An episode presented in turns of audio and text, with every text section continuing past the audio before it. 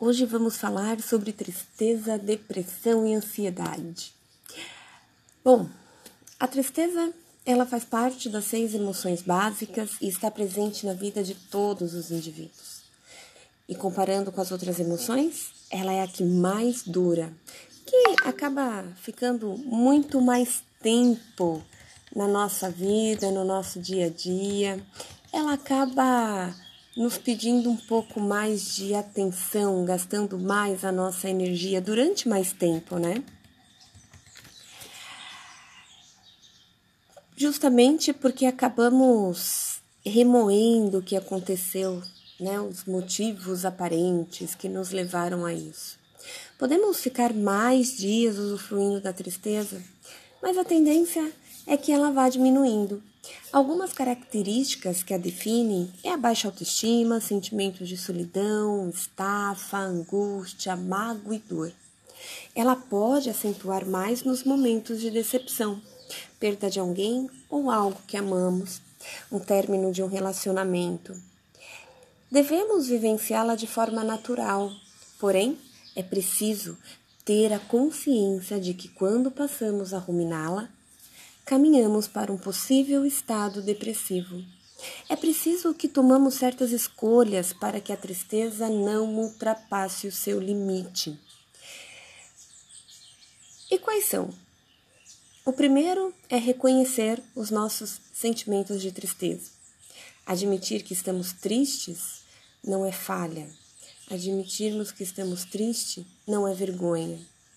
O segundo é lembrar constantemente do nosso valor. Precisamos sim atribuir um valor à nossa vida, precisamos sim sempre lembrar desse valor e trabalhar para que esse valor cresça e não diminua. É claro que teremos os nossos altos e baixos, é normal, mas precisamos sempre nos valorizar. Voltar a ter né, os nossos sentimentos positivos, os nossos pensamentos, as, as palavras positivas. Eu costumo dizer que quando a gente fala, tem a nossa fala positiva, a gente escuta, a gente internaliza o significado de cada palavra positiva acabamos criando sentimentos e pensamentos que nada mais são ensaios dos, das nossas ações, dos nossos comportamentos, e assim a gente age de forma positiva. Nos alimentar bem. Quando eu falo de nos alimentar bem, não necessariamente é comer apenas o que julgamos ser saudável, mas é alimentar, nos alimentar daquilo que desejamos em determinado momento, seja o que for. E também a parte né, de nos nutrir, também nos nutrir de forma positiva, de forma saudável, não necessariamente do alimento propriamente dito, mas de outras coisas que nutrem a nossa alma e o nosso corpo nos movimentar, sair do sedentarismo, fazer um exercício físico, uma corrida, uma caminhada, uma dança, cantar mesmo e dançar de uma maneira espetacular. Fazer o que amamos. É tão ruim quando a gente acaba fazendo aquilo que não nos dá prazer, aquilo que não gostamos e que não amamos. A gente acaba assim nos frustrando, nos decepcionando. É, é, no, onde a gente chegou, onde chegamos, né? É, e não, não é certo. A gente precisa fazer o que a gente ama. É claro que não podemos jogar tudo para o alto, né? Ah, já que eu não gosto desse trabalho, eu vou parar, vou pedir as contas e vou atrás do que eu gosto, do que eu realmente amo. Não é bem assim que funciona. Precisamos primeiro arrumar o nosso terreno, né? É, ir atrás do que amamos, do que gostamos, ter algo certo e aí, quem sabe, pedir as contas e trabalhar no que gostamos. Sempre ir atrás, buscar o que gostamos, o que nos dá prazer, satisfação.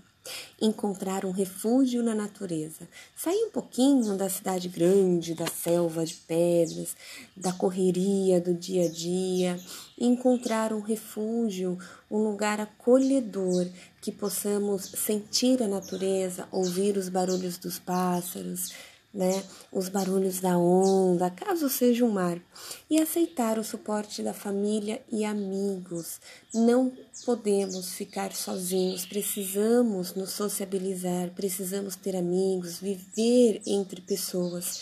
Isso é muito importante. E agora, falando da ansiedade. A ansiedade é o que vem aumentando muito nesses últimos tempos. A ansiedade, ela é necessária para a nossa sobrevivência, nos ajuda a ser mais vigilantes. A ansiedade também nos traz aquela sensação gostosa, como alguns dizem, borboletas no estômago.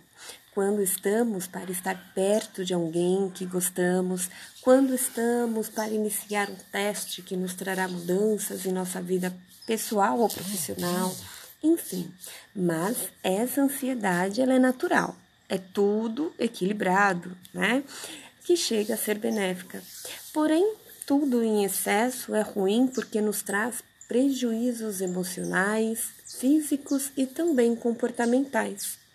Mas como saber quando a ansiedade transcende as barreiras da saúde mental e assola a nossa existência?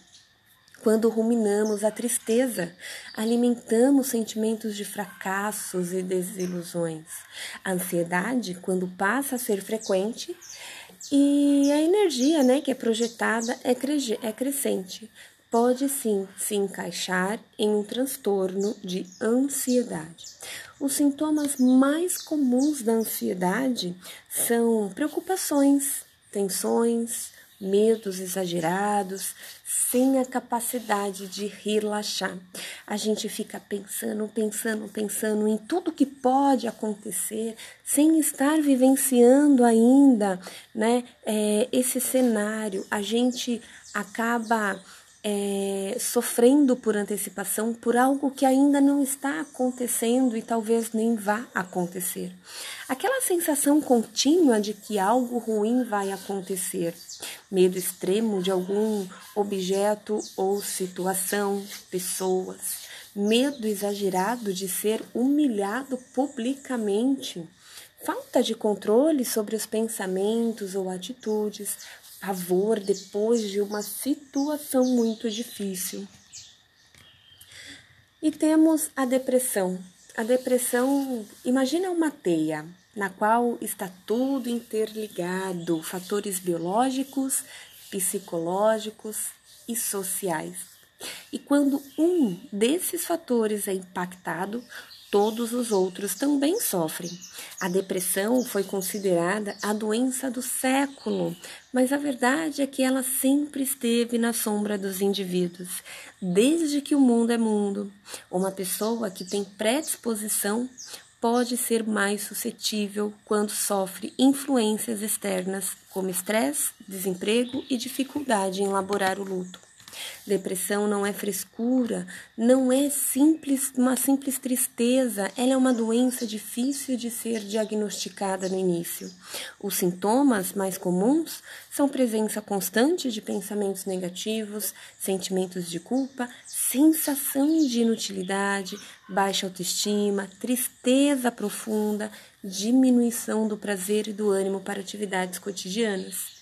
A depressão e a ansiedade são amigas, elas andam sempre juntas, porém agem de modo diferente. Se você se identificou com algum desses sintomas, um ou mais sintomas dentro desses três grupos, procure uma ajuda profissional. Fazer uma terapia ajuda muito a você compreender o que está acontecendo e também a lidar com todos esses seus problemas todas as suas dificuldades.